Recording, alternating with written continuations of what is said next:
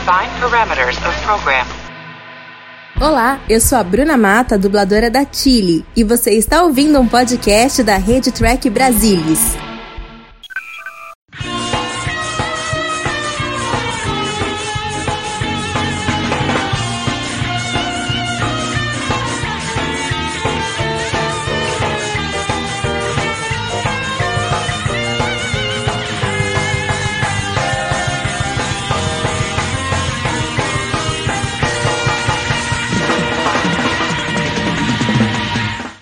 Bem-vindo ao TB ao vivo. Olá vocês que estão aqui conosco nessa live e hoje vamos falar sobre Star Trek 4, a volta para casa. E para fazer parte desse time que hoje o papo tá para lá de interessante, vamos apresentar os nossos convidados de hoje. Boas-vindas aí, Carlos Santos. Boa noite, pessoal. Um prazer poder estar aqui mais uma vez depois aí de um tempinho afastado. Vamos falar aí desse, desse filme bem divertido aí de jornada. Obrigado aí pelo convite. Uma grande noite a todos. Isso aí. Carlão, papo vai precisar muito de você também, assim eu vou precisar do, dessa Boa noite. É, e vamos aí falar do filme, né? E sempre tendo em mente que não haverá paz enquanto Kirk viver.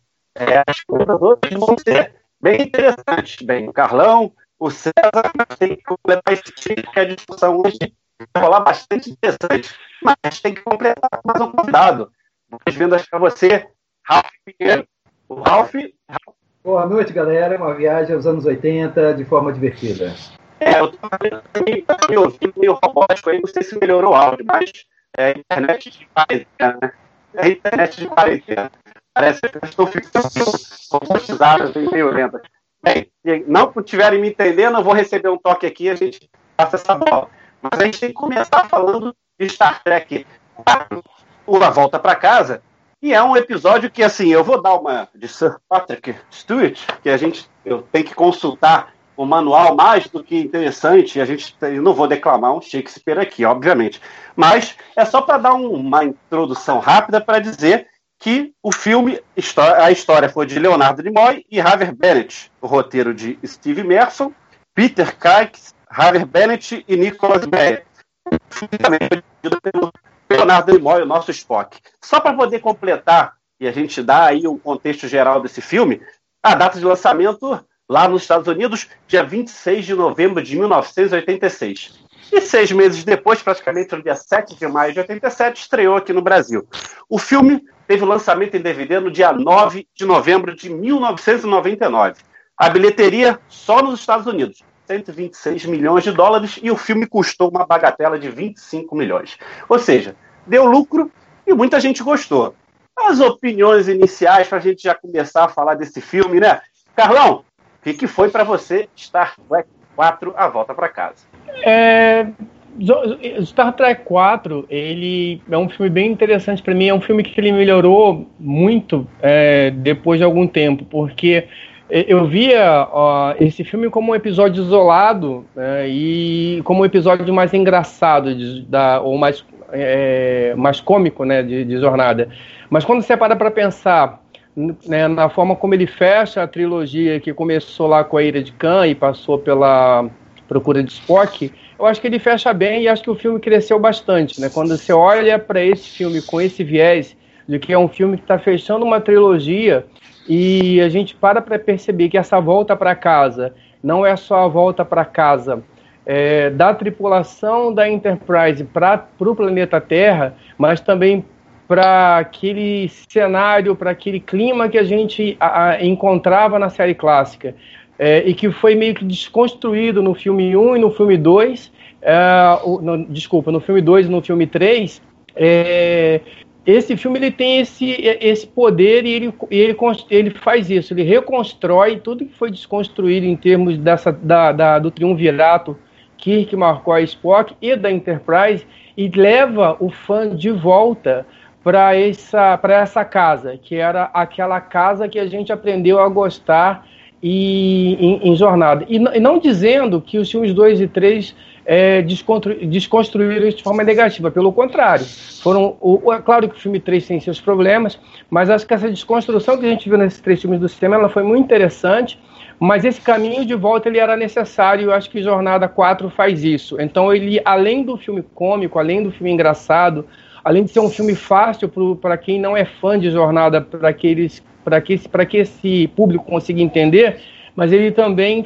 ajuda a gente a fazer esse caminho de volta com os nossos personagens para essa casa que a gente acostumou, que a gente conheceu e que a gente aprendeu a amar tanto é, quando veio com a, com a série com a série lá na, na com a série clássica e, e, com tudo aquilo que a gente aprendeu ali. Então é, é, um, é um sentimento que, num primeiro momento, eu vi o filme assim, como uma coisa mais cômica, mas depois ele cresceu bastante nesse sentido de ser um, uma volta para casa muito mais ampla do que o título do filme quer, quer, quer demonstrar.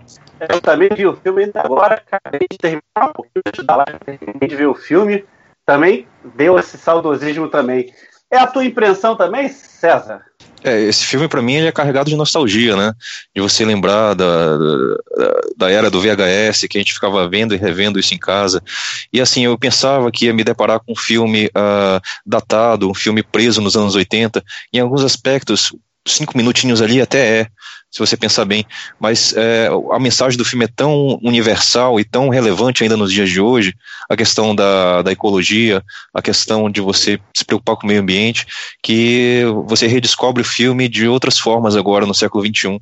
É, é muito, muito impressionante como Jornada consegue manter essa mensagem é, relevante e duradoura. E aí, Ralph, também te deu essa mesma sensação? É, o título é realmente é uma metáfora realmente à volta de Star Trek às suas origens, né? Eu achei que Spock, é, Nimoy, né, fez um trabalho muito bom, né? É, tirando suspensão de descrença em algumas teorias meio doidas lá, né? Tirando alguns erros de, de, de filmagem, que é natural. É, a, a, mensagem em si é uma mensagem realmente muito boa, é uma mensagem até de otimismo, né? Tirando os dois os últimos filmes que eram filmes mais sombrios, é, a Volta para Casa é um filme praticamente de otimismo, né? De que os erros do passado podem ser corrigidos no futuro, né? E, a, e, a, e os personagens, ele, Spock, Spock é, Nimoy, Nimoy conseguiu dar, é, como diretor, né, ele conseguiu dar é, aos personagens é, aquele, aquela mesma característica deles anteriores, né, mas de uma forma mais, mais leve, tornando eles é, praticamente mais humanos, sem aquela, aquela formalidade da frota, de regulamentos e tudo mais, como como oficiais da frota, e sim como seres humanos tentando resolver um problema ali que era grave, né? Então, e toda aquela dinâmica deles, né, de resolver os problemas, de ter uma família, de ter a, a, a, a união deles em, em prol de um problema só, né? Então, achei isso muito bacana. Foi muito divertido, foi um, um filme bem leve, bem solto, que agradou até aos, os não-trekkers, né? O público em geral gostou e foi considerado um dos filmes com maior arrecadação de bilheteria. Se eu não me engano, parece que foi o segundo, né? É, é, primeiro contato ficou em primeiro, como o filme mais arrecadado, e a volta para casa parece que ficou em segundo. Se vocês me querem, quiserem corrigir aí, eu acho que é isso. É, só vou deixar essa bola de é, mais didática pra, e conteúdo para o Salvador, que o Salvador para a gente confirmar essa informação de arrecadação. Mas eu quero começar pelo César, ah, o César, fala, César. Eu já ia jogar a bola pra você, mas toca a bola. Não, tranquilo. É, o filme que mais arrecadou foi o Star Trek de 2009, né? Já o, o a, a, campanha massiva de marketing que a Paramount fez lá na, no relançamento da franquia em 2009 foi o que mais arrecadou, tanto no, nos Estados Unidos, né? E no mundo foi o, o segundo uh, da Kelvin, o Into Darkness. São esses dois aí. Mas da série clássica, o filme 4, o, de, somando clássica nova geração, acho que o Voyage Home é, é, o, é o campeão de bilheteria. Legal, Raul. Já o, o César trazer essa informação, porque eu quero devolver para o César a mesma coisa, é para falar um pouco do que foi os bastidores de A Volta para Casa, né, César? Sei que você tem informações bem interessantes da época de bastidores, como é que funcionou, como é que foi a coisa. Conta para gente um pouquinho de bastidores de Star Trek 4. É, vamos lembrar uh, o contexto da franquia na época, né, Alexandre? Uh, a gente vinha aí de um renascimento da franquia no cinema. É, uh, você tinha uma sequência de filmes ali o primeiro filme, que apesar de não tão bem recebido pela crítica, ele fez, uh, se não me engano, na época 40 milhões em 1979, né, que é, que é bastante dinheiro, e catapultou aí a, a, a série de filmes, né. É, a partir do segundo, uh, o, a Paramount trouxe uh, aquele executivo Harv Bennett, que ele era do departamento de TV da Paramount, para capitanear aí a franquia no cinema, né? Por quê? Porque o departamento de TV é acostumado a trabalhar com um orçamento bem mais modesto, né? Uh, houve a avaliação que o primeiro filme se gastou muito, né, naquelas tomadas de efeitos especiais lá, na, na no salário do Leonard Nimoy, e assim, a partir do segundo filme, uh, o departamento de TV da Paramount que tocou as produções. E vieram acumulando esses dois sucessos, né? O Jornada 2 era de Khan e Jornada 3 a Procura de Spock, todos com uh, um lucro razoável aí, para o orçamento modesto que eles trabalhavam, né? Para se pensar no, no, no, que se produzia à época no, no cinema em Hollywood. E uh, com o sucesso do 3 foi o caminho natural. O 3 já tinha o Leonard Nimoy como diretor, eh, se entendeu que que ali ele passou pela prova de fogo como diretor para assumir um projeto mais autoral, né? E foi essa encomenda que ele recebeu dos, dos executivos, né? O Ralph Bennett e o Ralph Winter, que é o, o, o, o cara da, da da, da, conta da, da, do dinheiro lá na, na Paramount, né, departamento de TV, eles capitanearam essa produção aí e deram liberdade criativa para o Nimoy uh, procurar uma história que interessasse para ele. E desde o começo ele juntou as duas coisas. Ele queria fazer uma, uma viagem, uma história de viagem no tempo, que é uma coisa que não tinha sido feita ainda no cinema, com uh, essa mensagem ecológica que uh, ele já tinha uh, contato aí com alguns cientistas, alguns especialistas nos Estados Unidos e queria trazer alguma mensagem em relação a espécies ameaçadas. E isso foi se desenvolvendo aí nessa, nessa linha paralela, né? convenceu o Harvey Bennett e trouxe de volta o Nicholas Meyer, lá o diretor do, do Star Trek 2, diretor e roteirista do Star Trek 2, para ajudar no, na concepção da história e do roteiro. É, a gente tem essas curiosidades que fizeram parte dos bastidores de Star Trek 4, mas também tem coisa interessante aí para discutir do próprio filme. Aí eu quero jogar para o Carlão. Carlão, tu sentiu essa diferença? Essa diferença, você sentiu essa diferença, Carlão? Você sentiu essa diferença na trilha sonora? Foi uma coisa muito diferente? Teve um, uma diferença bem grande dos outros filmes, que também foi um filme bem mais distraído. Tu tem essa mesma impressão, Carlão? Carlão, Perdão, tem áudio. Perdão, perdão, tinha deixado no, no mudo aqui. Eu, eu, acho que sim. Né? E até hoje é, é bem diferente quando a gente para para assistir esse filme. Se você vem assistindo na sequência, acho que o filme, a, a, trilha sonora, logo na abertura, ele já, já é bem diferente, sim. E eu acho muito adequada. Eu acho que o, a, a, trilha sonora do filme, pelo menos para mim, ele é muito adequada a essa proposta do filme, adequada a essa proposta é, de, de ser um, um, um, produto diferente daquilo que a gente é, havia visto nos, nos filmes anteriores e também de demonstrar essa proposta um pouco mais leve, como o Ralph comentou, e o próprio Shatner, ele numa entrevista ele fala sobre isso, que era um filme mais leve, que eles sentiam mais leves e ele teve um, tentou ter uma atuação mais leve e eu acho que a trilha sonora ela reflete essa tentativa de leveza que se tentou trazer para esse filme com, com, bastante, com bastante competência. Eu, eu, embora soe diferente, mas eu sempre acho muito é, é, bem-vindo quando se tenta fazer algo diferente em, em, jornada, em qualquer uma das jornadas. Eu acho que a trilha sonora, nesse caso, ela, ela foi é, bem, bem pensada nesse sentido. Ela está em consonância com a mensagem que o filme quer trazer, não só em relação à questão é, é, ambiental, mas esse clima de uma aventura mais leve, de retorno para o conforto, para casa e para a família. Eu acho que a, a, trilha ela acompanha assim esse esse cenário. Eu, eu, eu gostei bastante, gosto, mas ainda hoje, quando vejo o filme, me, você nota nitidamente essa diferença. A gente não sabe. Quando eu digo que a gente não, não se acostuma, não é, pelo menos para mim, não é de uma maneira negativa.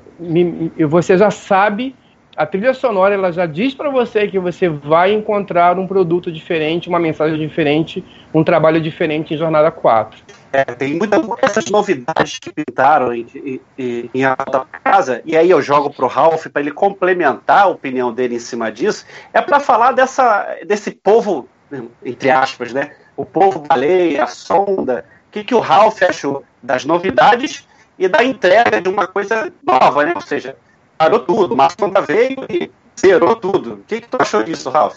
É, eu achei que é, a sonda é apenas um, uma parte de fundo da história, né? Ela, ninguém sabe a origem, ninguém sabe para onde é que ela foi, né, o que, que ela estava fazendo, o que, que ela estava transmitindo. Então, foi apenas uma forma de, de mostrar que a situação era aquela. Né, havia falta de baleias, ela tinha que comunicar, não estava comunicando, por algum motivo estava havendo uma transformação do planeta e tinha que ter uma solução para aquilo ali. Né? Então eu achei assim, de um certo modo, no início, né, parece meio estranho, parece uma coisa meio é, sem nexo, né, meio desconexa da história, mas de um modo geral, ela, é, a, a, a sonda serviu a esse propósito apenas, né, para mandar essa mensagem de que tinha uma solução para ser feita em relação ao meio ambiente. Né? Basicamente, a história é a história das baleias, né? Porque todo mundo, muita gente que até eu conheço por aí que fala, né? Eu assistiu aquele Star Trek, o Star Trek das baleias, porque a história basicamente é a história das baleias, né? Do, do meio ambiente de modo geral. Então eu acho que a, a princípio a sonda ela tem seus, seus, seus probleminhas, né? De, de, de suspensão de descrença, né? Para saber exatamente o que foi o que não é. Mas não havia necessidade de você saber também. Para a história, não havia necessidade de você saber de onde ela veio, o que, que, que ela estava fazendo ali. É apenas essa mensagem de que deveria ser é, é, usada as baleias, né, os animais que estavam sendo extintos e no futuro estava se fazendo falta. Né, Pagaram-se o preço pelo erro do passado. Né? Basicamente é esse, essa a, a, a meta, que, o objetivo que queriam fazer da, da sonda. Né? É, e já que o, o, o Ralph falou do passado, eu queria jogar para o César exatamente essa história. Será que a gente foi para o passado adequado dentro da história? César? Que encaixou bem esse, esse passado para onde eles foram? É, era a premissa do, do roteiro, né? A, da produção, é, a, a, viagem no tempo ser a viagem no tempo para agora, para ter essa identificação com a, com a audiência da época, né? Para você ter finalmente a possibilidade de fazer em jornada é, um trabalho de locação que nunca houve assim uh, uh, cenas fora de estúdio uh, nas produções de jornada, né? então você vê aí cenas no, nos pontos turísticos de São Francisco, né? no parque da Golden Gate, é, no centro da cidade, do outro lado da Bahia. Então foi bem interessante ter essa, essa, essa possibilidade de trabalhar com locação e toda a, a equipe parece que se, divertiu ali fazendo, uh, trabalhando nessa produção, né? E uh, parte dessa identificação também é, vinha assim uma história de bastidores é que uh, nessa volta para o século XX, para a década de 80, né, para o tempo atual da época da produção, é, um plano da Paramount era juntar uh, duas franquias de sucesso que eles tinham. Uma era Jornada nas Estrelas e outro era o Ed Murphy, uh, que ele vinha de, acumulando vários sucessos na época, né? Se eu não me engano, já tinha sido uh, lançado uh, o primeiro Um Tira da Pesada, que foi de 84, Trocando as Bolas, 48 Horas, acho que eram os sucessos do Ed Murphy já acumulados na época, né? Ele tinha grande é, sucesso também como artista de stand-up. E uh, o plano da Paramount era que a tripulação da Enterprise interagisse com uh, um meio que cientista meio nerd, meio que acreditava em discos voadores, que seria o papel do Ed Murphy. Só que as negociações acabaram não se materializando, né? E esse papel acabou uh, sendo construído na figura da Gillian Taylor, né? A Catherine Hicks no, no filme, a cientista da especialista em cetáceos, né? Especialista em, especialista em baleias, mas originalmente era para ser o Ed Murphy interagindo com a, a tripulação. Você que imagina que seria interessante ver o Ed Murphy na época, né? Eu já estava na minha adolescência naquela época, eu acho que ia achar bem interessante ver o Ed Murphy. Não sei se ia roubar a cena, né? Pessoal, era, era um momento especial pro, pro, pro, pro Ed Murphy né? naquele momento, né? E ele demonstrou claramente o que queria fazer, né? Mas aí foram, foram, foram, fomos para outros caminhos, não que a, não que a opção da atriz não tenha sido também muito bem adequada. Mas eu quero jogar uma pergunta para o Carlos do seguinte: a gente foi para o passado, que era aquele momento, mas a gente falou de muita ciência. E o que, que tem, ô Carlos, o que, que você achou é, é, desses efeitos, de, desse apocalipse que a sonda estava causando no planeta? Será que foi muito surreal ou a gente estava dentro de Star Trek? Para te falar a verdade, eu nunca parei para pensar muito sobre isso, não. É um filme que eu procuro me divertir com ele, né? Mas eu vejo, eu, ao longo do tempo, as pessoas falando bastante sobre a questão da sonda, né? E uma das coisas que, que se comentam muito é essa questão é, de ninguém saber o que, que a sonda estava falando e ninguém saber o que o que, que ela dizia e qual foi a resposta que foi dada. É, tem uma entrevista do próprio Nemo, do Nimoy onde ele fala que ele foi discutir esse assunto com um físico respeitado na época, eu não me lembro agora o nome, e ele falando sobre a ideia dele, sobre a questão de comunicação. Olha, eu tenho uma ideia assim. E o cara falou: olha, não vai ser assim que vai acontecer. Se um dia acontecer da gente ter uma, uma, um encontro com uma raça alienígena, talvez a gente leve uma eternidade para tentar estabelecer um mínimo de comunicação com ela. Então, nesse sentido, a, a questão da sonda ela faz muito mais sentido do que aquilo que a gente está acostumado a ver em Jornada nas Estrelas da comunicação imediata. Você quer pegar um exemplo? É, a, a, a Chegada, por exemplo.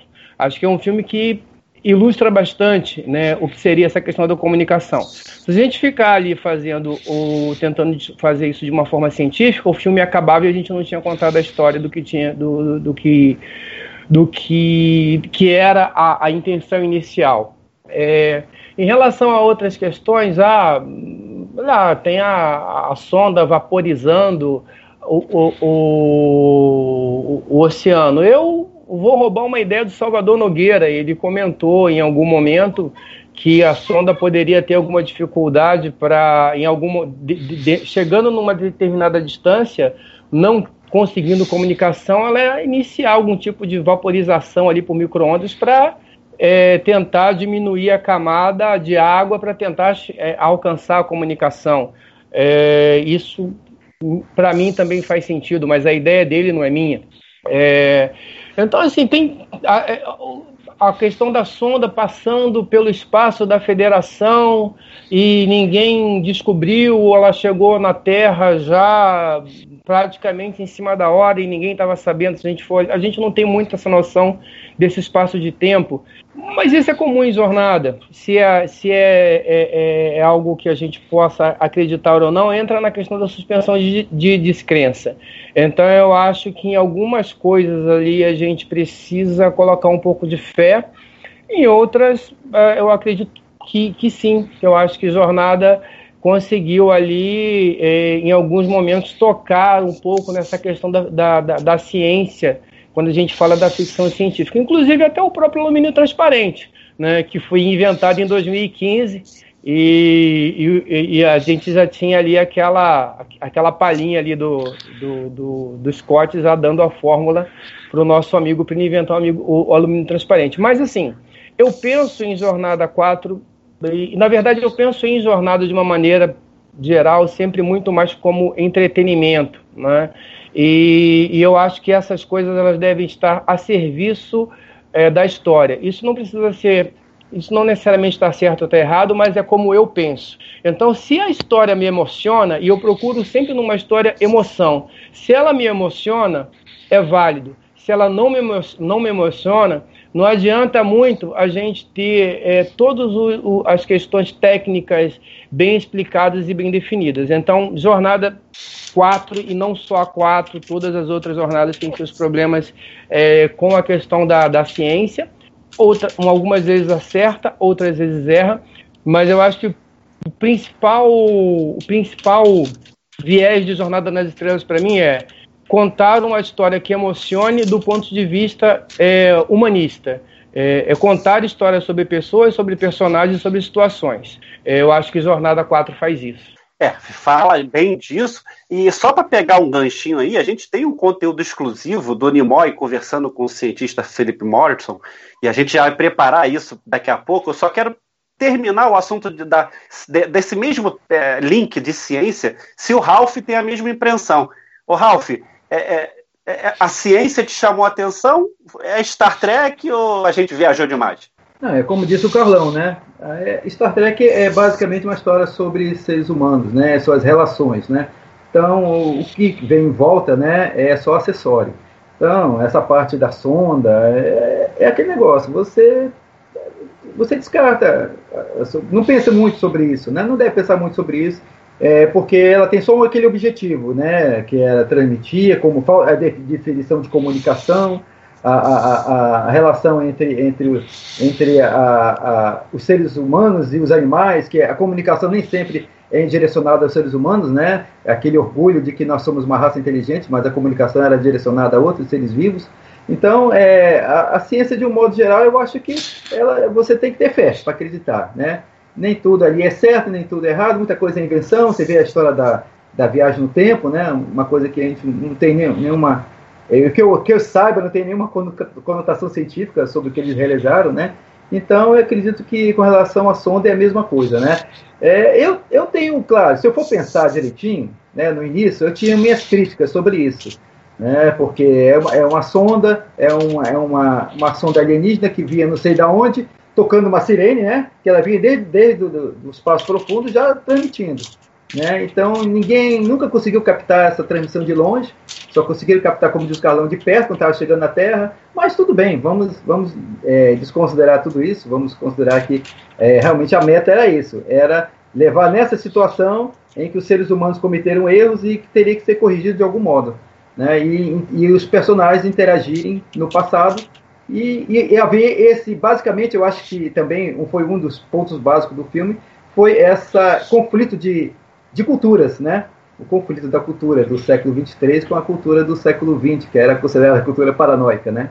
Então eu achei que isso aí basicamente é isso aí, tá? A ciência, a gente, a ciência para mim é só um acessório ali da, da história toda.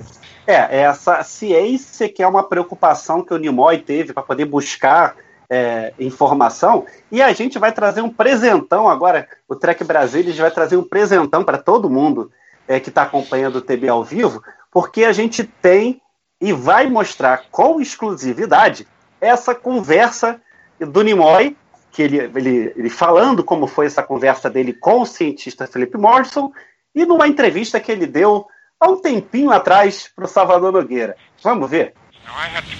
I had occasion to meet with Philip Morrison uh, at, at Massachusetts Institute of Technology when I was preparing the Star Trek story that I was writing for the Star Trek 4 movie, Star Trek 4 The Bridge, which became a movie about the, the plight of the humpback whales. And I had a very fascinating conversation with him in which I said to him, there was a movie called The Day the Earth Stood Still, I asked him if he was familiar with it. Are you familiar with it, Salvador? Yeah, yeah, it's it's a Robert Wise movie. That's right, yeah. And I asked him if he was familiar with it. He said vaguely he remembered the film. I reminded him that there was a scene in that movie in which uh, the character played by Sam Jaffe, who was sort of the uh, model on, on Albert Einstein, was a major scientist in the United States, struggling with a problem on a blackboard a very complex equation which, to which there was, he had not found a resolution. And the Michael Rennie character, the man from this other planet, came in and saw this unfinished equation on the board and simply chalked in the, the, the appropriate answer. When Sam Jaffe, as this character, scientist character, sees the, the solution on the board, he, he comes to understand that somebody with a knowledge beyond his has, has visited here and put that answer on the board. And when he discovers that it's the Michael Rennie character, he says to him, there are a number of questions I'd like to ask you. The suggestion is that he would ask him for uh, to to give some answers to questions that have been plaguing mankind. Uh, God knows what. Uh, what. What is the cure for cancer? Uh, what have you? Uh, how do you resolve this issue, that issue? What are the What about what about the the expansion of the universe? Can you talk about talk to me about it? What do we not know that you know? And I asked Philip Morrison. I said to him, if you were in the presence of that kind of an alien who had that kind of intelligence, what questions would you ask? Morrison is a, a major, highly respected uh, uh, astrophysicist. And he said to me, it's not going to work that way said, if and when we come in contact with an alien intelligence, it will take a tremendous amount of time, if ever, before we can, are able to communicate on ideas like that. He said science fiction suggests that there's another universe that is perhaps a hundred or several hundred years ahead of us in knowledge, and that we are all running on a parallel, similar track. That, he said, is simply not going to be the case. They, they, they may be of an entirely different uh, organic construction. Their minds may work entirely different than ours. We may never be able to successfully communicate with them. And it was that conversation that helped me to understand that, yes, there is in science fiction this suggestion that we will find a way to communicate, to talk to aliens and they to us. And some will be more primitive than us and some will be more sophisticated than us. And it was that conversation which led me to the use of the humpback whale in a whale song in Star Trek IV, The Voyage Home. Because I began to understand that in that whale song, there was a communication taking place between whales that was not intended for humans to understand and that we might never understand it as much as we try. E aí, viu? Conteúdo exclusivo, primeira mão, para você do Trek Basilis, aqui no TB ao vivo. A gente traz uma informação bem legal, uma entrevista aí com o Salvador Nogueira, um pouquinho de tempo atrás, mas é, é para ver a preocupação do Nimoy na época em fazer um, um, roteiro, contar uma história, mas com uma introdução científica, né? Muito legal essa preocupação.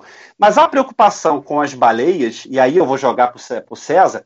O César tem uma preocupação com as baleias, ok. Vamos trazer essa conversa para o dia atual. Será que. Como é que seria hoje esse filme estreando hoje? Uma conversa falando de ecologia, preocupações ecológicas. E aí? É, eu não sou assim grande especialista no tema, né, mas pelo que a gente acompanha, a preocupação grande da, da comunidade científica hoje é com o aquecimento global, né? Então, você tem derretimentos aí na, nas calotas polares, tem muita gente contra a ciência dizendo que não, isso aí é um fenômeno natural, ou tem uma corrente mais forte, né, que diz não, realmente isso aí é, é consequência do efeito estufa. E já havia essa preocupação nos anos 80, né? Ela só se agravou porque a gente vem perdendo cada vez mais e mais os ecossistemas polares, né? Então, talvez acho que seria alguma coisa nesse nesse sentido aí de tentar recuperar aí o clima, alguma coisa, pelo menos é que eu imagino que seja a, a preocupação número um da, dos ecologistas hoje em dia. Eu acho que o Carlão falou é, sobre a, a, o alumínio transparente, mas teve mais de ciência, é, de novidade que Star Trek sempre traz para variar, e trouxe a tal pílula que acabou com a hemodiálise da velhinha, né? trouxe um aparelhinho para acabar com o aneurisma. Ô, Carlão, teve mais ciência aí, cara.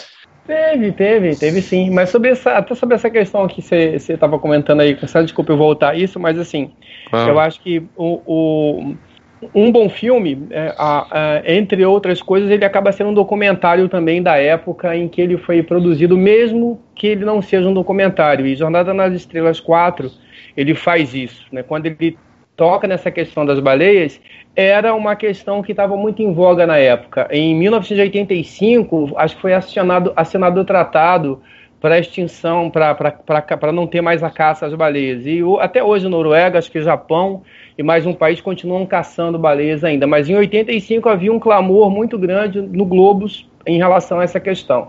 Uh, e a piada clássica do, do Tchekov lá do, do, do, dos navios nucleares, né? Então a gente deve voltar a isso em algum momento. Mas é, o, o, que é importante aí é que, como eu disse antes, um bom filme ele é um documentário da época. Então o, o César ele tem to, toda a razão nisso. O foco hoje dos, da, da, do, da, do meio ambiente não seriam as baleias a gente tem outros focos. As baleias hoje elas continuam em extinção. Acho que de 13 espécies que a gente tem hoje no mundo, umas quatro têm tem, tem ameaça de extinção. Nenhuma delas é jubarte, mas existe a ameaça da extinção. Mas isso não é o foco hoje. E é importante quando a gente é, vê esse filme e não esse filme e, e, em si, mas assim, resgatar esses temas que ainda não foram solucionados. Então, acho que essa questão acho que é importante e faz com que Jornada 4 seja ainda um tema, um tema atual. De, de uma certa forma, ele, ele, ele continua resgatando esse tema que ainda não, foi, não é um tema res, é, resolvido. Né? Então, isso era um, um, uma parte. Ah, agora, em relação às outras questões, é, tem o alumínio transparente, a questão da medicina, eu acho, é, a evolução da medicina, né, a gente hoje tem, felizmente, a gente tem sim avanços de medicina, a gente ainda não tem a pílula mágica do Dr. McCoy, mas a medicina vem avançando bastante, a gente conseguiu aí sequenciar o genoma humano, a gente conseguiu ainda, é, a gente conseguiu vários avanços, e a gente a não conseguiu pandemia. ainda. A gente ainda não conseguiu ainda a, a vacina para o coronavírus, né? Mas todo esse, esse trabalho que a gente que, é, que, que, que a gente tem hoje, que a humanidade tem hoje, é, se a gente for parar para analisar o que, é, o que se evoluiu de medicina de lá para cá, eu acho que a, a, a o, se conseguiu aí uma, uma, uma, um avanço muito grande em relação a, a, a, a essa questão da, da, da, medicina. Agora, não me lembro de outras coisas assim que tenham me chamado uma atenção, assim, além do, do da pílula do McCoy, do alumínio transparente, acho que, acho que são as coisas que, que a gente tem, assim, mais de lembra que eu tenho pelo menos de lembrança mais forte desse filme. Não sei o que, que você estava esperando aí que eu, que eu lembrasse aqui. Não, eu achei legal porque é, mais, Star Trek costuma sempre apresentar alguma coisa que no futuro acaba virando verdade, né? E foi de fato o que acabou acontecendo com alumínio, com alumínio transparente. Mas eu queria deixar contigo mesmo, Carlão, já que você deu o pontapé, para depois eu jogar para o Ralph, sobre a história dos navios nucleares, né? Porque é, era um momento de, de, de uso nuclear muito alto, mas já teve uma pincelada de crítica, né? Sim, é, sim, tinha uma pincelada de crítica ali, mas eu, mas eu acho que essa crítica no filme ela, ela passa muito longe, né? Porque, na verdade, a, é, é uma linha de roteiro, como o pessoal costuma dizer, e, e, como a solução do problema que a tripulação tinha acaba passando pela existência da, dos reatores nucleares, e a gente ainda tem o plus de, de, de ter lá o, o CVN-65, o, Enterprise, eu acho que essa crítica à questão da, do, da, da, da, utilização da energia nuclear naquele momento, da escalada da utilização de, de energia nuclear naquele momento, ela fica um pouco, um, um, um, pouco leve no filme. Né? Eu acho que ela não, não é uma crítica tão pesada assim. Eu acho que, pelo contrário, ela passa e a gente não percebe ali uma, uma crítica velada à utilização da energia nuclear. O que me chama mais atenção é, é sempre a piada do Tchekov, e aí de novo volta aquela questão do documentário. Né? Eu acho que para quem é, é, não viu essa época e não, e não, entende, não entende muito bem, porque esse balanço entre as potências na época, a, a então União Soviética, extinta a União Soviética com os Estados Unidos, a corrida armamentista, então, se, é, é, é ter ali um, um russo perguntando pelos navios nucleares é, em, plena Baía de São Francisco, era uma piada muito mais engraçada para a gente, que é um pouco mais antigo, do que para as pessoas que são hoje. Isso aí sim não deixa de ser uma crítica a essa questão da, das superpotências na época, e a gente andou muito perto, né, ou pelo menos hipoteticamente, tinha-se esse receio de que alguém fosse lá, apertasse um botão e a gente tivesse uma hecatombe nuclear naquele momento. Então, a, a, é, meio que brincando com essas duas coisas, dá para tirar alguma crítica aí, mas eu acho que é muito leve. Eu acho que o, a, a, questão passa muito realmente pela questão ali da preservação da, da vida marinha e, e da ecologia. Eu quero jogar a bola para o Ralph direto, para o Ralph já tocar essa bola sobre as ciências que apresentaram e esse fator nuclear. É, essa parte aí da medicina, né, realmente foi bem, bem legal, bem bacaninha, né? Ah, a crítica do McCoy em relação aos procedimentos da época, né? Eu achei muito, muito, muito bacana, né? Chamando de procedimentos medievais, né? Falando até que estava na Inquisição. É, achei bem bacana, mas é, tem um outro, outro detalhe. É, durante a, a, confecção da, do alumínio transparente, é, aquele computador ali, pelo que eu me lembre, é, eu li alguma coisa, era uma propaganda da, da Apple, né? Tinha lançado o Macintosh, né? É verdade.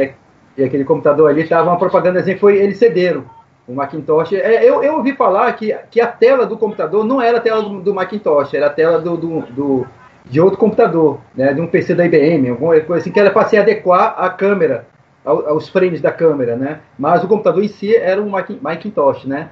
E eu achei bem bacana isso, bem, bem legal, bem interessante. É, como eu falei, a, a ciência, é, eu nunca considerei assim a ciência alguma coisa importante Star Trek apenas como acessório. Mas realmente, Star Trek sem a ciência não existe, né? Então a gente tem que considerar sempre a ciência como algo importante. Já tivemos é, é algumas previsões do futuro, né, como o, o, o, comunicador, né, que ficou clássico isso do Kirk, né, que no futuro tivemos os celulares. Então é, foi realmente uma coisa bem bacana. Com relação ao, aos navios nucleares, né, realmente o, o eu concordo com o César. É, se houve alguma crítica, se havia a intenção de se fazer alguma crítica em relação ao uso nuclear ali, ela passou muito leve, né? Eles não, não se atentaram para isso, né? Ficou uma coisa bem, bem devagar, né? E, e, eu achei interessante que é, na, no filme, é, não temos vilões, né? Nós não temos vilões. Isso é, é o objetivo do Nimoy. É, eu achei que ficaram alguns vilões temporários, rapidamente, assim, vilões rápidos. Tipo os baleeiros, né? Ficaram aqueles vilões sem rosto, né? Sem, sem estereótipo, né? Aqueles vilões rápidos ali. É, o, a, o próprio, o próprio, os próprios é, é, investigadores da, do FBI, a pessoa da FBI, se não me engano, que estava ali investigando o, o Chekhov, né? Se tornaram também vilões ali, porque você está torcendo ali para o Chekhov escapar dali, né? Não ser preso por eles, né? Então, quer dizer, eles se tornaram também um, pequenos vilõezinhos, né? Sem muita é, intenção. Mas, de um modo geral, eu achei assim, a ciência realmente é importante para Star Trek e ela, ela, ela dá, uma, dá sempre aquela capa gostosa, né? A franquia, né? Então dá sempre aquele, aquele jeito, molda a franquia de um modo mais bacana. Né? E, e eu achei, achei legal, de um certo modo achei legal. Embora, como eu já falei, suspensão de descrença, né? Algumas coisas ali eu já começava a ficar é, meio assim, deixar passar, né? Como a teoria da viagem no tempo, né? A própria, é, a própria corrida do Chekhov ali dentro do submarino nuclear, né? Uma coisa assim meio, meio estranha, né? Mas, mas, de qualquer modo, tudo bem ficou uma coisa gostosa, divertida e, e, bem bacana. E outra coisa, eu não sei se, se vocês vão discutir alguma coisa a respeito da, do paradoxo temporal, mas Chekhov deixou, deixou o comunicador dele e o phaser dele, né? No século XX, né?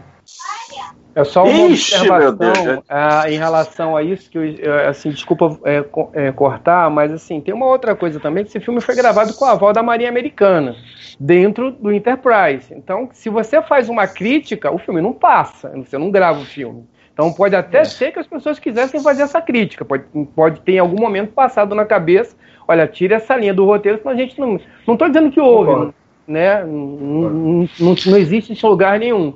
Mas o fato é um fato que o filme foi gravado com, com, a, com a Val e, e, e da, da, Marinha.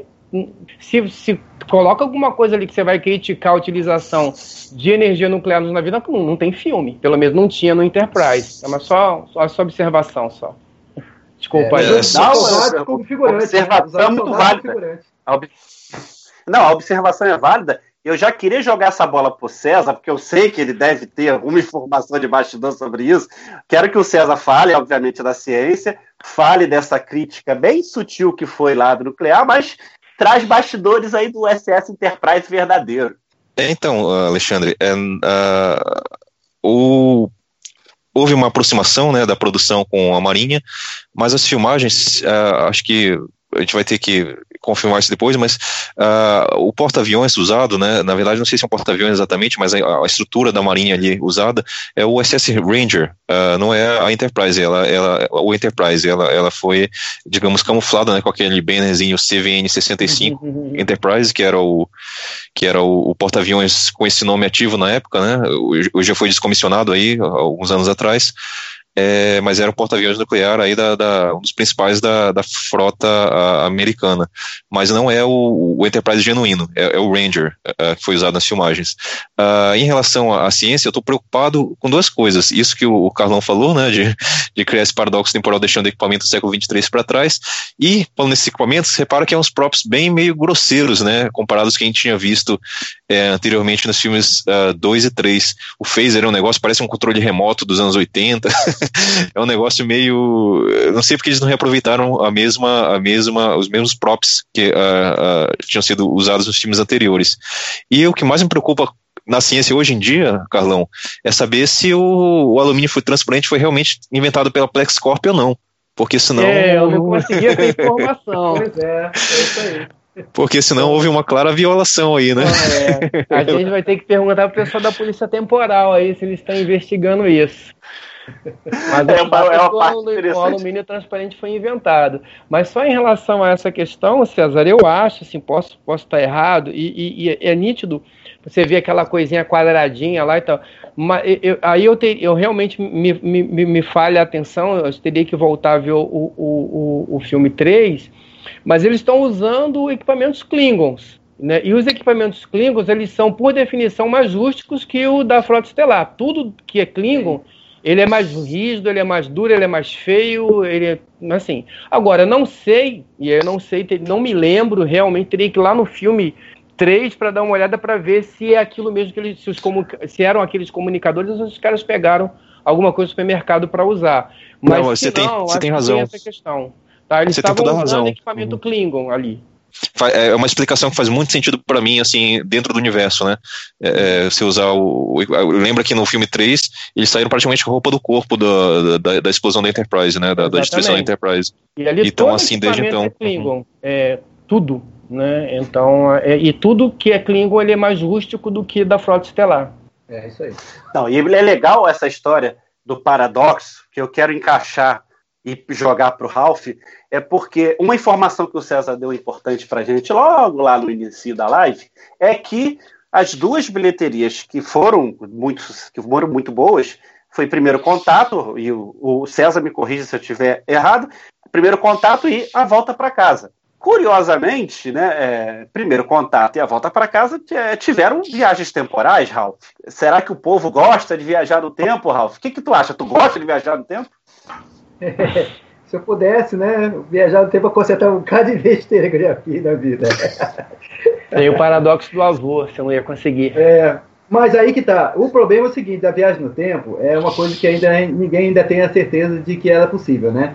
Então, é, em, em, Star Trek era uma coisa de louco, né? Era uma, meio doideira, né? Cada um inventava um, uma, uma, teoria de viagem no tempo. Mas eles estabeleceram uma, um critério de que a viagem no, que o tempo, né? O tempo seria unidirecional, quer dizer, uma só direção, e podendo ir para frente e para trás, quer dizer, para o passado para o futuro.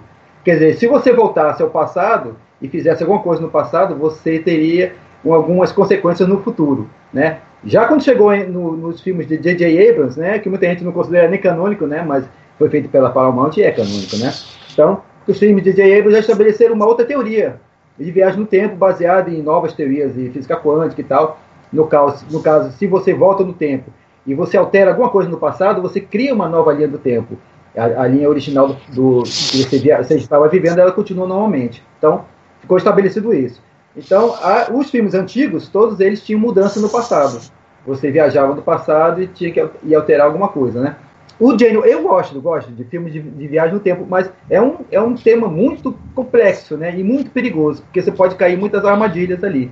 Né? Eu acho que, que o filme caiu em, em, duas armadilhas ali, então eu acho, assim, na minha opinião, né? Caiu em duas armadilhas.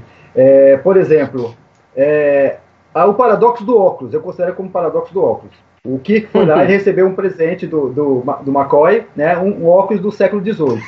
Aí ele viaja no tempo, vai em 1986, vai lá e vende por 100 dólares o óculos. Mas ele diz pro McCoy, ele diz pro, pro, pro Spock que o, o óculos vai ser. Ele vai ganhar aquele óculos mais na frente. Sim, tudo bem. Mas e, e, o, e antes de 800, 1886, 1986, onde é que estava esse óculos? Quer dizer, temos dois caminhos de do tempo aí, né? Então, quer dizer, ficou meio paradoxo esse negócio. É, eu acho é legal essa vida. Eu, eu, acho que a informação é, que é legal, que assim, a título absolutamente de curiosidade, né? Não sei nem se o César percebeu, né?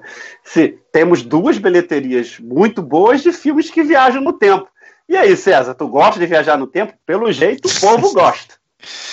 É, é, sempre foi um tema recorrente e, e bem-vindo na ficção científica, né? A gente tem vários exemplos aí de, de, de filmes com essa temática, nem sempre de ficção científica, comédias também, né?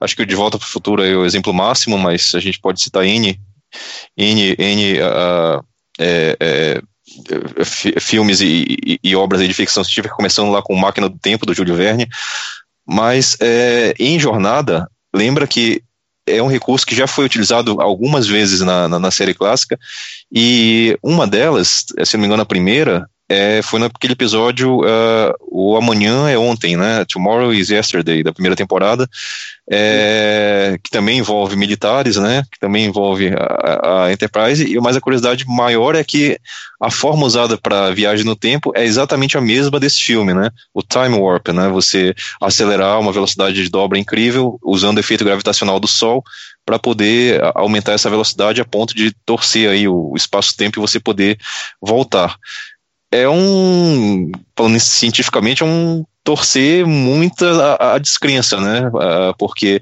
a gente entende uh, efeitos relativísticos aí, você conseguindo é, avançar no tempo enquanto quem ficou parado, o observador ficou parado, uh, é, é, o tempo passa mais devagar para ele, né? Então, esse efeito relativístico faria ir para frente no, no tempo, de uma forma relativa, né? Mas assim, é só para deixar registrado que não é uma invenção desse filme, é um, é um conceito que a gente já viu na série clássica. É só uma É, observação. é, Primeiro, quem eu vou- criou a vou jogar pro Carlos. foi o. Ah, perdão. Segue aí. Não, não, Carlos, eu ia jogar para eu ia jogar para você mesmo, Carlos. Não, tem Porque eu quero que você- tu- aqui, tu- senão não funciona, perdão. Nada, relaxa. É, você já tinha tocado a bola, tocado nesse assunto lá atrás do paradoxo temporal. Mas é, o que, que você acha de viagem no tempo, né? É legal, é divertido. O povo parece que compra a ideia, né? Mas aproveita e fala do paradoxo temporal que eu acho legal. Não, duas coisas. Primeiro, essa questão da linha alternativa, a gente viu em Deep Space Nine num episódio que o, do O'Brien, eu não me lembro agora qual é o episódio, mas já tinha lá. Em que existiam várias linhas alternativas, o O'Brien acho que morria em uma delas, ou alguma coisa assim. Então depois o pessoal especialista em DS- em DS9 aí pode, pode, pode avaliar. A outra coisa é que o efeito Stiling, na verdade, ele apareceu um pouquinho antes lá. Ele apareceu no tempo de nudez, no finalzinho do episódio lá do tempo de nudez, lá, é, antes né, do, do, do- desse episódio que o César citou. Mas ali foi um finalzinho ali, foi mais como um efeito colateral de uma manobra para a Enterprise escapar de uma destruição.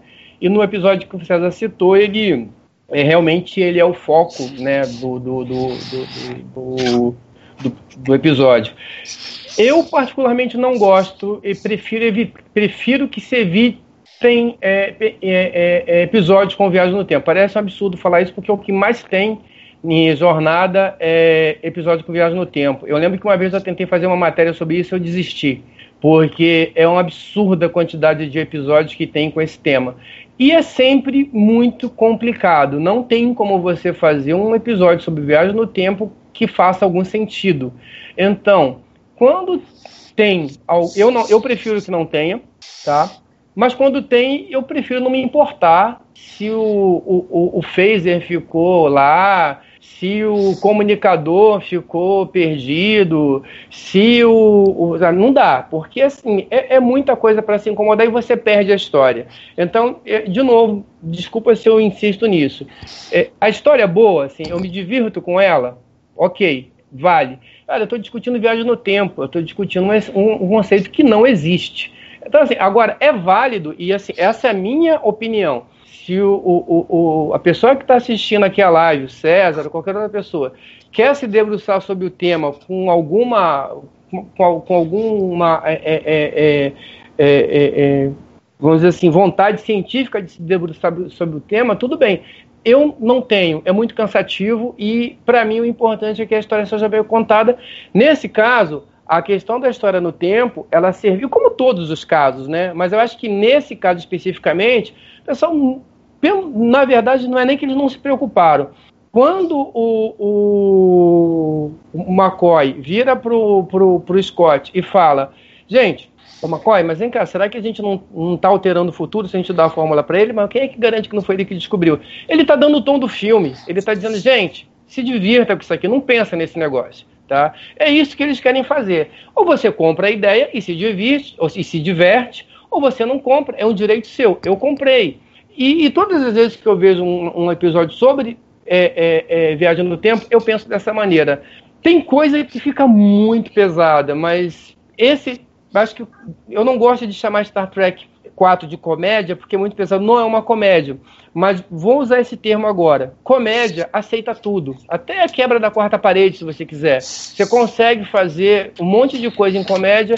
E aí eu acho que se, nesse filme ele acerta também nisso. Eu acho que ele, ele eleva a esse ponto. E eu acho que não é algo, pelo menos para mim, algo com que me preocupe. Mas para ser curto, eu prefiro que não tenha viagem no tempo, mas não dá para você ver Jornada nas Estrelas sem ter viagem no tempo, não tem como. Eu vou. Eu quero essa, essa, Carlos, eu vou, vou com você. Porque eu acho que entretenimento, a gente se diverte, é legal. E eu compro. Eu, eu também vou. Nesse time, eu tô mesmo time que você. Eu, desceu bem, me distraiu, eu fiquei feliz, gostei do filme. Acho que é por aí. Eu acho que eu também concordo contigo. Mas vamos fazer um exercício aí de futurologia, ou de adivinhação mesmo, né? Ô, Ralf, o que, que aconteceu com as baleias e com a cientista, hein? É, isso é uma boa pergunta, né? É, não sei, rapaz. Bom, é, é, as baleias viveram felizes para sempre. Só estavam elas duas, né? Tiveram filhos e foram embora, né? Viver a vida delas, foram procriar lá, né? A cientista, rapaz, que eu achei, eu achei um pouquinho meio contraditório, porque se ela foi com o objetivo de tomar conta das baleias, ela chegou lá e nem quis nem saber mais das baleias. Pegou a primeira nave e vou para a nave científica para o espaço, né? Então, quer dizer, eu não sei. Eu, eu, na verdade, eu acho que eles, eles bolaram em cima da hora um, um texto com uma, com uma cientista, porque a, a história toda era em cima do, do Ed Murphy, né? É, tudo em cima do Ed Murphy, do, do cientista maluco que acreditava em OVNIs, né? Tinham, tinham feito até uma cena em que estava é, correndo um Super Bowl, né? E, e na, no, no, estádio, né? A, a nave é, ficaria pairando, não sei se descamuflava, acho que era descamuflava, era, era uma cena que foi escrita para isso. E aí todo mundo acharia, achava que era uma, uma cena de efeito especial e tudo do, da, do jogo, né? E só ele que ia acreditar nisso, né? Então, quer dizer, foi tudo bolado, a história foi toda bolada em cima de Ed Murphy, né? Aí pegaram, é, é, o Ed Murphy não aceitou, por algum motivo que a gente não sabe, né? O pessoal, o dinheiro, que ele estava fazendo o Menino Dourado também, né? Não, sabe, talvez tenha sido isso. Bom, aí o que aconteceu? Tiveram que, em cima da hora, fazer, criar um personagem um personagem totalmente diferente. Aí criaram uma mulher. A Dillian, ela ficou praticamente um, um personagem assim abaixo do que deveria ser. Eu acho que o Ed Murphy teria uma, um papel bem mais importante na, na história, né? E a, a Dillian ficou quase uma, um coadjuvantezinho ali da, da, da turma da, da Enterprise, né? Então, quer dizer, o que aconteceu com ela, até, o, até os roteiristas deixaram para lá. Pegaram, botaram ela numa nave e pronto, vai-te embora, vai, vai seguir teu rumo, entendeu? E aí, é, não entendi muito bem, Alexandre, mas uh, é só uh, um, um parênteses em relação ao que o Ralph falou, é, nos quadrinhos, a Dillian, na época, né, a DC Comics publicava os quadrinhos de Jornada nas Estrelas em, em, em ritmo mensal, né, tinha uma revista regular disso daí, e a Dillian apareceu, né, em alguns, alguns, alguns quadrinhos, inclusive naquele romance, naquele, naquela novel, naquele, uh, aquela graphic novel, né, que o, a gente já comentou aqui, o Dívida de Honra, que o, o, inclusive foi traduzido pelo Salvador Nogueira aqui para o Brasil. A primeira cena é ela velejando junto com Kirk no, uh, no sei lá, no Pacífico, é, mergulhando, né? Então, uh, diferentemente do filme, né? Uh, do final do filme, é, o Kirk acho que não deixou passar isso aí não. teve um envolvimento romântico aí mais tarde. Mas você pode repetir a sua pergunta, Alexandre? Desculpa. É, o, o, não está ajudando a internet em tempo de quarentena. Mas eu, na verdade, a pergunta que eu fiz, qual foi joguei para você? O que você acha que aconteceu com é, então, é, eu acho muito rápido né, essa integração aí à vida no século 23, uh, já se juntar como consultora na, na frota, né, uh, assim, de uma cena para outra. Tudo bem, no, no, tempo do universo lá, deve ter passado algumas semanas entre uh, o retorno da situação ter normalizado e ter a vida daquela audiência lá de, de julgamento da, da tripulação, né mas sei lá, no filme parece muito corrido, né? Parece que é um desfecho assim apressado para a personagem que eu achei assim é bem pertinente ao filme, bem adequada. O, o casting da, da Catherine Hicks foi bem feito. Ela projeta essa essa essa persona uh, intelectual, essa aura de cientista, é, inclusive parece uma, uma pessoa um tanto solitária, né, porque, justamente porque ela é muito focada na carreira e no, no, nos animais lá do, do instituto, né, da, na, nas baleias, e meio que deixa a vida pessoal de lado por conta disso. Então, é, ela projeta bem essa, essa, esse personagem, ela coube bem no, na interpretação, eu achei no, no tom certo, achei bem adequada a escolha. E aí, Carlos, a gente gosta de se distrair, a gente é só um episódio de entretenimento. Mas dá para imaginar o que aconteceu assim. Não, voltou. Essa, a internet está complicada de novo, né? De novo. Foi comigo? não, eu não, eu, eu não entendi. Tá, o áudio realmente está complicado. É, a internet está tá, tá lenta. Agora eu vi. Carlão, fala aí pra gente o que, que tu achou. Que, fala aí o que, que tu acha que aconteceu com a cientista. Eu acho que ela deu uma pernada no Kirk. Aquilo aí não foi sério, não. Ela deu qualquer resposta para poder tirar ele de escanteio. Simples assim. Acho que foi a primeira vez na história de Jornada nas Estrelas que o Kirk tomou uma pernada ele não, ele, ele, ele não ficou com a menina. Ela, pra mim foi isso. Ela, ela deu uma pernada nele. Simples assim, sem muita teoria. Pode até ser que depois aí ela mudou de ideia, mas ali, cara, toda. Você vai.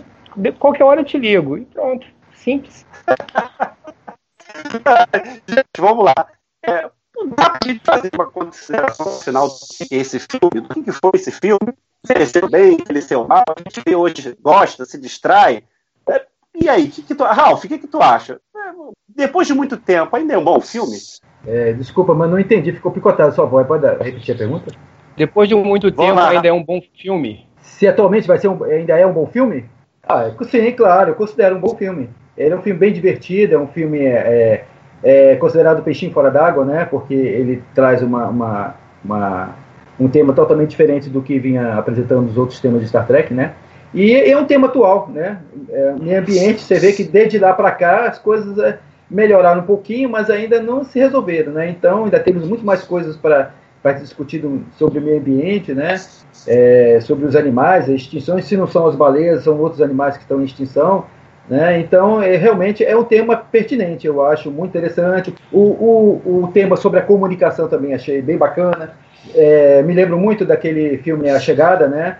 Em aquela dificuldade de tentar achar uma comunicação com os alienígenas, né? Então, eu acho essa, essa dificuldade de comunicação também uma coisa importante a ser, a ser observada. Então, eu acho que é um, é um tema, é um filme que tem um tema atual, sim. Ele pode ser até ampliado um pouquinho, porque não é somente as baleias que estão né, situação como antigamente estava, né, na década de 80, eram as baleias. E, e até, como disse o, o Carlão, é, foi feito até um tratado lá para que é, fosse proibida a, a, a, a, pesca das, caça das baleias, né? Mas atualmente a, o meio ambiente está de uma forma que se expandiu, né? Então temos uma, uma situação um pouco mais abrangente, né? Então seria um filme realmente ainda pertinente, bem pertinente, por sinal. E aí, César, o filme envelheceu bem para você? Alexandre, é, eu não vi esse filme há muitos, muitos anos. Acho que desde os anos 90 eu não parava, sentava para assistir ele de, do início ao fim. E na minha cabeça, ele era um filme datado, cara. É, Uh, na minha cabeça eu achava que não fazia mais sentido aquelas situações que se deparavam nos anos 80, até que a gente propôs aí esse, esse tema para live, né? E eu fui rever o filme e, cara, nunca. Faz, fazia tempo que eu não me divertia com Jornada do jeito que eu me diverti vendo esse filme. É, as situações que eu pensei que tivessem datadas é, são mínimas, não fazem a menor a diferença para o roteiro, se você for pensar no contexto da época. E a mensagem que ele, que ele traz continua válida, continua a, tão importante hoje como era em 1986. É, então, assim, a, foi uma experiência bem legal. É, é, lembrando que na época que a gente assistia era aquele VHS meio tosco, né? É, você não tinha a, a percepção da, do panorama completo da imagem, é, apesar de ter sido um dos primeiros filmes que a Paramount é, é, é, lançou nos Estados Unidos numa série chamada Director Series, que é uns VHS que tinham extras e vinham no formato original da, da, tela, né? Mas o, o Nimoy soube fazer muito bom uso desse, desse, desse desse, desse espaço da tela, né? Naquelas cenas lá na, na picape da, da, da doutora Gillian, é, você tem lá os três enquadrados ao mesmo tempo, é, é, naquele diálogo, é, é, muito, muito bem feito a, a, como estão distribuídos na tela, isso a gente perdia no VHS, né? Então, assim, a, a experiência de você ver numa tela grande, num, num equipamento melhor, no, no formato correto da tela, em alta definição, como é hoje, né? O, o filme está disponível na Amazon Prime, para quem quiser ver, é, é bem bem diferente e, e a mensagem é relevante. A outra coisa importante, se você me permite, Alexandre, não sei se vou quebrar o seu, seu sua pauta aí, mas uh, o sucesso do filme ele é muito, muito relevante para a história da, de Jornada nas Estrelas. Por quê? É, novembro de 86, dezembro de 86, virada para para 1987 foi quando a Paramount deu sinal verde para a criação de uma segunda série de jornada que viria a ser a nova geração.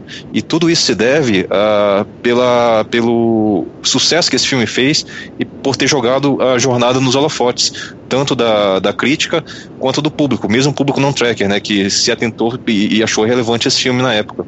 Então, assim, se a gente pensa na, na, segunda era de jornada na TV, que começou com a nova geração, passou por Deep Space Nine, Voyager e foi até Enterprise, é, tudo isso começou com o sucesso desse filme. Então, é, a contribuição dele transcende ao próprio conteúdo no, nessa história da franquia, de ter sido o, o pináculo, o, o pilar é, por qual toda essa, essa segunda era que a gente, que a gente teve aí, centenas de episódios, é, se originou. É, porque era aprendendo, né? Mais uma novidade boa que o César trouxe pra gente. Mas aí, Carlão, para você o filme envelheceu bem? Para você ainda rola? Na verdade, para mim o filme melhorou, né? Eu acho que pegando tudo que o César falou, roubando o que ele disse, assinando embaixo, mas tem essa questão, assim, como eu, eu, eu vi o filme, como acho que todo mundo, ou pelo menos a maioria das vezes, das, a maioria das pessoas, é, via sempre esse filme como a história das baleias, e, e é, né? A gente não pode é, negar isso. Mas depois que passa a história das baleias e você vê o filme a primeira e a segunda vez, e você começa a pensar no filme como algo que vai fechar uma trilogia que, a, que, começou com a Ilha de Khan, passou pela procura de Spock, então você é, é, é, começou na Ilha de Khan, e aí ali na Ilha de Khan é, a gente perde o Spock, a gente tem um Kirk totalmente peixe fora d'água, sem saber o que vai fazer da vida, obsoleto, é, a gente perde o Spock na, na, na, na, na, procura de Spock, a gente perde o, a Enterprise, que é um personagem importante da série. Kirk tem uma perda importante, significante, que é do filho que ele mal tinha acabado de conhecer. E aí, quando você chega para esse cenário é, do, do, do, Jornada 4, você tem um, um, um Kirk sem saber a, a, utilidade que ele tem, você não tem mais Enterprise, a, a, a tripulação está desfacelada, uh, e eles têm que voltar para casa para é, é, encarar as consequências das ações que eles tiveram que tomar. E de novo, falando, repetindo o que eu falei no início, essa volta para casa, ela acontece trazendo, reconstruindo tudo aquilo que foi desconstruído, nesse, muito bem desconstruído, né, a, a favor das histórias, principalmente Jornada 2, mas Jornada 3, com seus problemas, também tem ali a, a, coisas boas para tirar dali.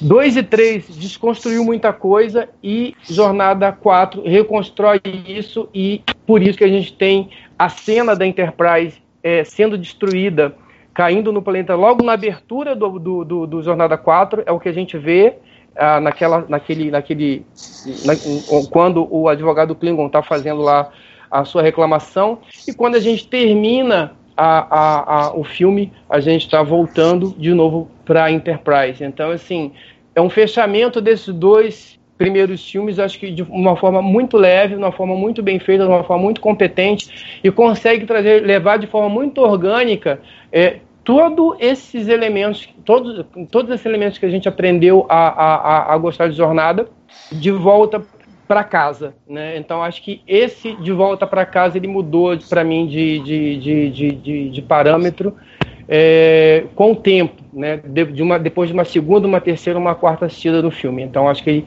não só envelheceu bem, mas para mim ele melhorou, ele ganhou muito em qualidade. Que legal, eu também tenho essa opinião, Carlão. Como ficou também é, muitas das suas opiniões eu assino embaixo. Eu também acho que envelheceu bem. Bem, você que está acompanhando o TB ao vivo com a gente, gostou, né? O debate foi legal, falamos sobre várias coisas, mas a gente vai preparar uma surpresinha porque não estava no escopo. E a gente vai preparar e vai puxar, fazer os nossos debatedores puxar da memória.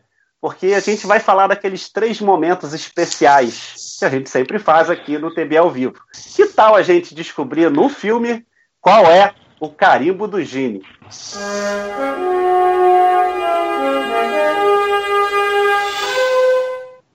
E aí, Ralph? Dá para puxar na memória? Olha, deixa me ver. Tem vários, tem vários sim, sabe? Porque o filme basicamente tem muita coisa de Star Trek. É, a pessoa chama de essência de Star Trek, né? é, vamos dizer, olha, eu gostei muito da, da cena em que é, Kirk conversa com Spock e eles ficam analisando a, a, o sinal, né? Tudo aquilo ali, toda aquela, aquela sequência de, de bate-rebate, né? Kirk pergunta para Spock, Spock deduz, solta a informação para Kirk, Kirk vai lá, é, chega a uma certa conclusão, faz outra pergunta para tentar embasar a sua, a sua ideia e Spock responde de novo. Então, é, isso aí basicamente é Star Trek.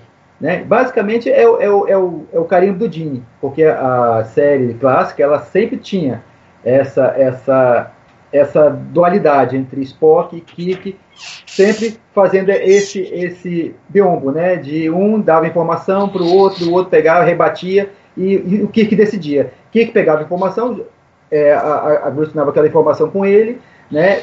Se ele chegasse a alguma conclusão, ele chegava e decidia. Vamos fazer assim. Então, é, basicamente, eu achei que essa cena foi a cena do do Jim.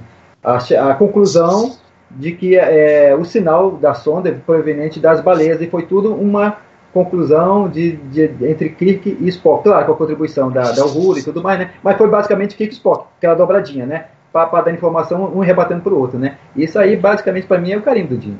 E aí, César, qual, qual o carimbo do Dino para você? É, só contextualizando, Alexandre, a gente lembra que o Gene Roddenberry era vivo né, em 1986, ele faleceu em 91, mas na época dessa produção, é, ele era totalmente afastado das produções de cinema, depois de toda a confusão que ele causou lá na, na produção do, do, primeiro filme.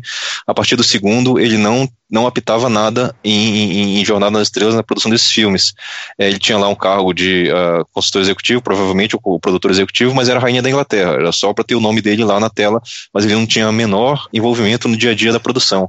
Mas é, como a gente teve muita felicidade dos roteiros terem sido aí é, escritos por pessoas competentes, com o envolvimento do Nicholas Meyer, com o envolvimento de Leonard Nimoy, é, eu vou ali na, na, na, vibe do Ralph, mas pegando uma interação um pouquinho diferente. Ah, o McCoy sempre querendo implicar com o Spock, ah, uhum. meio que é, não tendo certeza se ele é o Spock, o velho, velho Spock de sempre, mas isso se resume naquela cena lá que ele o, o Spock não tem todas as variáveis para fazer o cálculo do, do, do, salto temporal, e o McCoy fala, bom, você tem que chutar, e ele fala, não, mas não é na minha, natureza, na minha natureza chutar. Bom, ninguém é perfeito. Verdade. É Carlão, deu tempo para pensar aí, Carlão. Não, mesmo do César. Ah, foi fácil. Foi mesmo, mesmo do, César. César. Vamos, já falei, muita então, gente agora, então, agora eu vou te. não, eu quero pegar você pelo pé ainda. Vamos agora pro cérebro de Spock. Spock.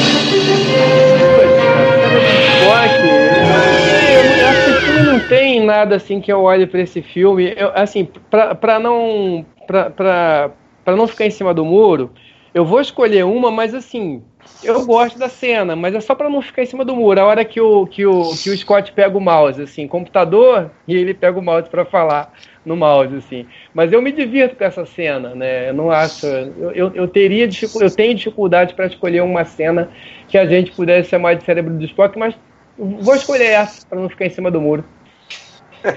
e aí, Ralph? Olha, nós tivemos algumas. É, é, problemas de continuidade, né? Que não são, não são realmente, não considero como cérebro do Spock, né? Mas, é, é deixa me ver. Tem, tem uma cena que eu achei assim, meio desconexa. É, não é tão cérebro do Spock, mas achei desconexa. É, no momento em que o Sarek se aproxima da, da, daquela janela de vidro, né? Ela se quebra, né? Aí quando eles passam aquele filme todinho da ida deles no passado, quando eles vão para o futuro, o Sarek naquele mesmo instante né, a, a, o final do filme volta para aquela mesma cena em que Sarek olha para o vidro e diz: Ah, são eles! Como é que ele vai adivinhar que eles estavam chegando naquele momento, questão de um segundo? Né, uma coisa assim meio totalmente desconexa ali, né? Ele estava um temporal danado, um nevoeiro terrível, ninguém estava enxergando nada, sem energia, e ele, o Sarek lá de, de trás, lá estão eles chegando lá. Poxa, é uma coisa assim que eu achei totalmente desconexo, não tinha nada a ver aquilo ali. É boa, é boa, essa aí foi legal. E aí, César? É, bacana sair do Ralph. Mas eu queria destacar, Alexandre, é, não é bem uma questão de uh, falha de produção nem nada. É uma desatenção do roteiro, cara, com a personagem da Savik. Lembra que lá no começo do filme, ela, uh, bom, ela teve participação importantíssima nos dois últimos filmes, né? Principalmente no terceiro filme, já com a, a Robin Curtis, né, interpretando a personagem. E o, e o roteiro meio que descarta ela lá Vulcano. É uma oficial da frota uh, que fica para trás porque ela deveria estar voltando junto com a, a, tripulação, fica lá com a mãe do Spock, né, com a Amanda, aliás, é um retorno aí da, da mesma atriz, né, a Jane Wyatt, que interpretou a, a, a Amanda Grayson no, no episódio Retorno a Babel, e trouxeram de volta. Uma cena muito bonita que ela teve com o Spock no começo do filme, né, mas a Savik foi meio que descartada ali no começo do filme, ó, fica aí Vulcano, se é Vulcana mesmo, é, assim, tem a, a uh, fontes não canônicas que dizem, ah, não, porque ela estava grávida da, do filho do Spock, da, do relacionamento que eles tiveram lá no terceiro filme, aquela coisa do Ponfar, do, do Spock adolescente, e ela ficou invocando justamente para para cuidar desse filho da luz, esse filme lá, na, na, na junto ao lar do, do, Spock. Mas assim, para o que é apresentado em tela, a personagem foi simplesmente descartada nos primeiros cinco minutos do filme porque não tinha o que fazer. Então eu achei meio, meio injusto assim com a personagem que tanto deu a contribuição no filme anterior. É, é bem legal, bem legal. Isso aí. Alexandre, Fala! É, É, é, eu li alguma coisa, não sei se foi no livro do, do Chato, né, sobre memória do, dos filmes, ou foi alguma coisa do Memorial, que os, os roteiristas, né, o, o Harvey Bennett né, e o Nicholas Meyer, eles é, achavam que ela ficaria, tipo, é, ficariam dois vulcanos, se ela fosse para o passado junto, ficariam dois vulcanos. É, então ela não teria muita utilidade na, na, no século XX, né, sendo mais um vulcano, lógico, para deduzir as coisas é, é, é, em certas situações ali. Eles acham que ficaria, ela ficaria é, a mais ali na história, ficaria praticamente sem poder sair da nave, não teria uma outra função, ficaria uma pessoa só comandando a, a nave. Então, para evitar esse tipo de coisa, eles tiraram ela. Tudo bem, não é uma justificativa meio plausível, né? Mas é, é, é uma justificativa que eles, eles acharam na hora. Foi, acho que foi no livro do Chapman mesmo que ele falou sobre isso. É, você está vendo, né? Aqui no TB ao vivo, a, os debatedores se completam, né? As informações vão vindo e, claro, quem ganha é quem tá você do outro lado que está acompanhando o TB ao vivo. Agora, chip de emoção.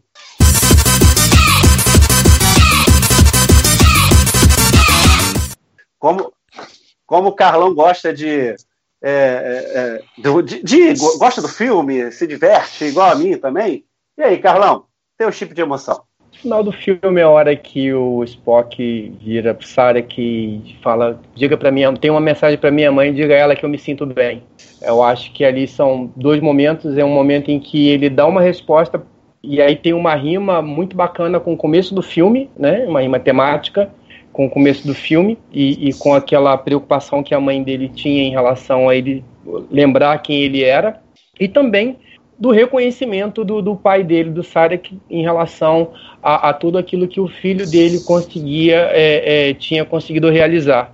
Então, acho que é um, é um momento que, que fecha essas duas coisas, tanto a, a preocupação com, da mãe com ele e depois ele entender essa preocupação e mandar essa mensagem, e também a preocupação do pai dele ali em esperar para ter esse contato e, e, e, perguntar se ele tinha uma, uma, uma, uma mensagem e reconhecendo ali o, o, o, todo o trabalho que o filho dele tinha feito, mesmo contra a, a, a aprovação do, de Sarek no início da carreira dele na frota. Então, para mim, é esse ponto.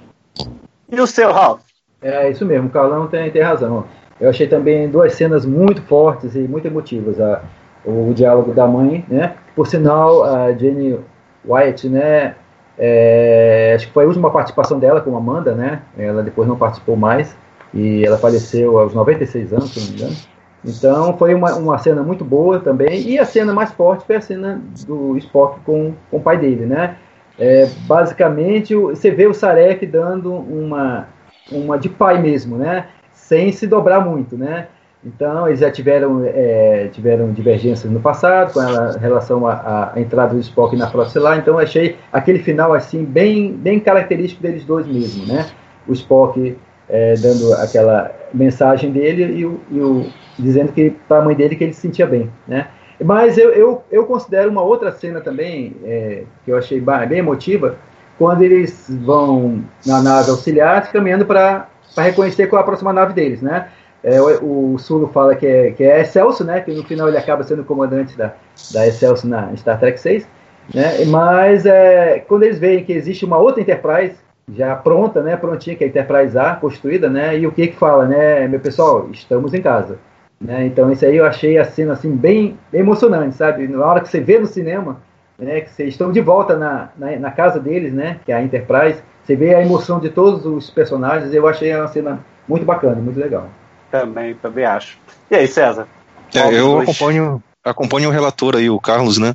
É, não dá para não, não se emocionar com aquela cena do, do final do filme, uh, que conversa com o, o, diálogo que ele teve com a Amanda no começo do filme, mas eu queria destacar, é só uma, um, uma, uma pontinha de diálogo. Primeiro, assim, a cena é muito bem enquadrada uh, para o padrão vulcano de relacionamento pai e filho. Você vê que eles estão um em cada lado da tela, com uma porta ali entre eles, uh, faz parte do cenário, né? Mas eles estão aquela distância vulcana, né? Uh, e, e, dialogando à distância.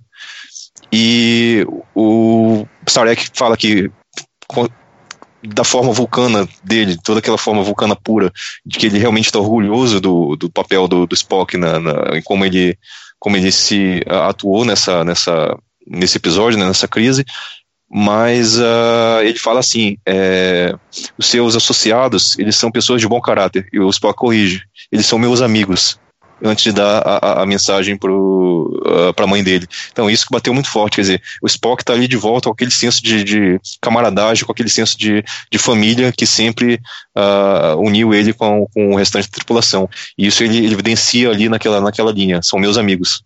É bem legal, bem lembrado isso aí também. Teve bastante tipo de emoção, né? Eu acho, eu também. Eu concordo que eu acho que aquela do eu me sinto bem ficou bem legal. E aí, gente? Foi o TB ao vivo de hoje, que em tempos de pandemia, ó, fica a dica. Vai lá para ver Star Trek 4, A Volta para Casa. É um grande programa. Então, vale a pena sempre voltar lá e dar uma olhada. Mas, é, tem a voz da consciência. Fala comigo. Ralf pede a palavra. Carlos Henrique aqui. É, eu, eu, desculpa eu ah, vai, cortar, cortar novamente, eu, eu só para ah, uma entre várias coisas que a gente não falou, é, é, é, eu acho que é importante a gente frisar, apesar de pequena, a participação do Mark Leonard nesse filme. Né? Ele, ele abre o filme, ele fecha o filme com participações pequena no final, um pouco maior no começo, mas participações importantes, com uma altivez, com uma, uma, uma elegância é, do, do, do, personagem, e eu acho que a gente precisa fazer. Eu me sinto na obrigação de fazer essa, essa referência ao trabalho do Leonard ali, porque eu acho que, apesar de pequena, é uma participação importante e muito elegante. Eu só queria fazer essa observação aí, perdão aí pelo, por interromper mais uma vez. Que isso? Nada, Carlão. Isso aí é bela consideração. Fez uma pontuação bem legal. Eu queria encerrar, antes de encerrar o TB ao vivo, eu queria perguntar para vocês. Né? Então, assim, é, é, foi um bom final, né? Foi aquele é, é, é o arco final é, da série clássica. Foi legal, terminou. a gente falou que foi um, um, uma sequência de filmes para terminar nesse. Então, já que o Carlão pediu a, pediu a palavra, jogo de volta para o Carlão. Carlão, então, encerrou-se bem? Foi, foi um, um, arco fechado legal? Ah, eu acho Alguém? que sim, né? Eu acho, é, que, acho que o Carlão... Se for direto ah. indireto, já falei sobre Vai, isso. Carlão. Acho que sim. Acho que o filme fecha muito bem isso. Não, isso é, é bom. Vocês estão é me ouvindo bem, gente? É, é, não, eu, eu, não, Tá, tá todo mundo te ouvindo, Carlão.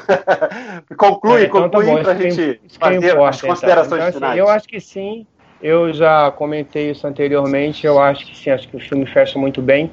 Pelos elementos que eu já comentei aqui, eu não vou me repetir, mas acho que fecha assim, por tudo, tudo isso que eu já, já comentei, pegando tudo que aconteceu no filme 2, 3 e 4, toda essa atmosfera que o filme consegue reconstruir depois da, da desconstrução que a gente teve no 2 e no 3, e a gente, esse final, eu acho que é um final, né, tanto o filme Jornada 4, quanto o final do Jornada 4, ele encerra com a, a, a trilogia muito bem, sim. Acho que ele conclui e fecha seu papel com, com competência.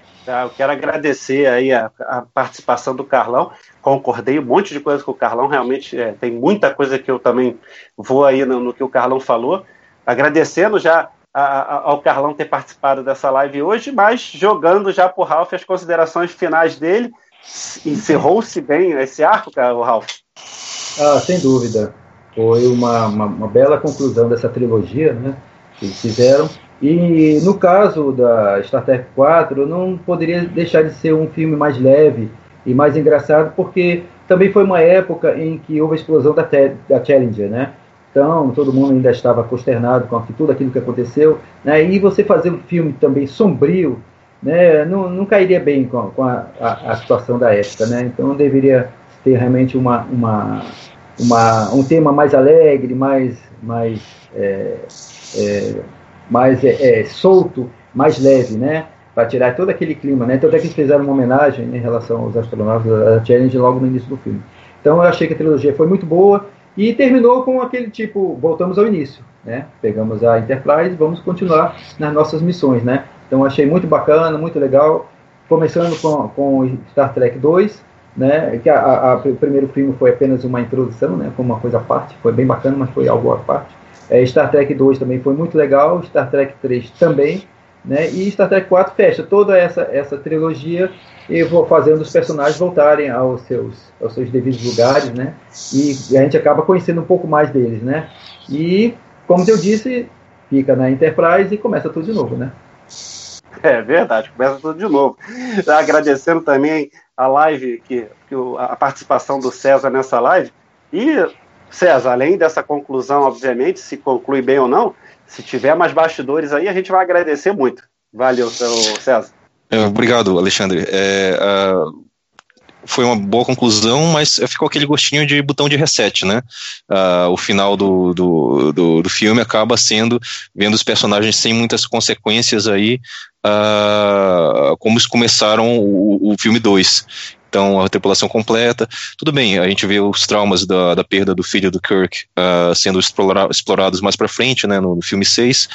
É, eu só queria destacar também na linha do, do, do Carlão, além do Mark Leonard, né, a gente teve outros coadjuvantes aí que aparecem cenas rápidas, né, mas só são uh, interessantes pra gente uh, em termos de trivia, né.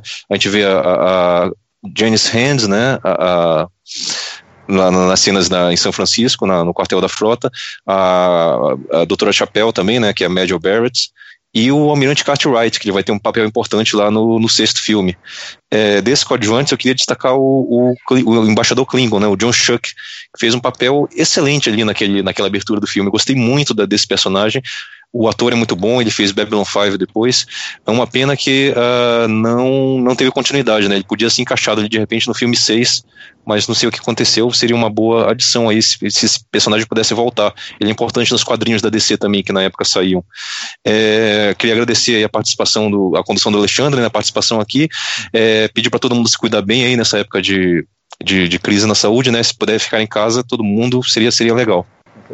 Ah, é. Isso aí eu e Carlão estamos no mesmo time, né, Carlão? Aqui no Rio de Janeiro tá feia a coisa. Mas, Dá tempo é, de fazer é, uma trilha principal... ainda ou você quer encerrar? Não, fala, Carlão. A capitã da, da, da Saratoga não acreditada, né? Até hoje a discussão é eterna, mas a primeira capitã da, de uma nave da Frota Estelar ela voltou à Jornada nas Estrelas na nova geração, no episódio em que ela faz a mãe do LaForge, capitã também de uma, do, no episódio da sétima temporada da nova geração, Interface. Se alguém tiver curiosidade, pode dar uma olhada lá. É, também no, na gravação do filme do Jornada 4 tem uma cena engraçada que é aquela cena em que o, o Chekhov está procurando lá pelos navios nucleares e ele passa uma menina e responde para ele. Aquela menina não era figurante, ela estava passando lá por acaso, porque aquilo foi feito em locação aberta, e a cena ficou boa, e eles achavam que era, um, era figurante. Depois descobriram que não, saíram correndo atrás dela para pedir autorização para poder usar a cena, porque ela tinha ficado boa. Eram só essas duas observações que eu queria fazer para fechar. Eu prometo que eu não falo mais nada. Carlão, a gente tá vendo como é que ter debatedores assim, todo mundo traz informação e até quando a gente está quase terminando o TB ao vivo, chega mais uma informação nova. Mas é importante o que o César falou, estamos em pandemia, se cuidem. Eu quero agradecer muito também a vocês que estiveram com a gente aqui, o pessoal do chat. Esse é o TB ao vivo de hoje, que ó, dá até vontade de ir lá ver Star Trek 4 de novo. tá bom, gente? Estamos em tempos de pandemia. Se cuidem, cuidem dos seus. Não é uma gripezinha, é, uma, é um vírus muito complicado. Mas a gente vai passar por essa, ok? A gente se vê no próximo TB ao vivo. Tchau!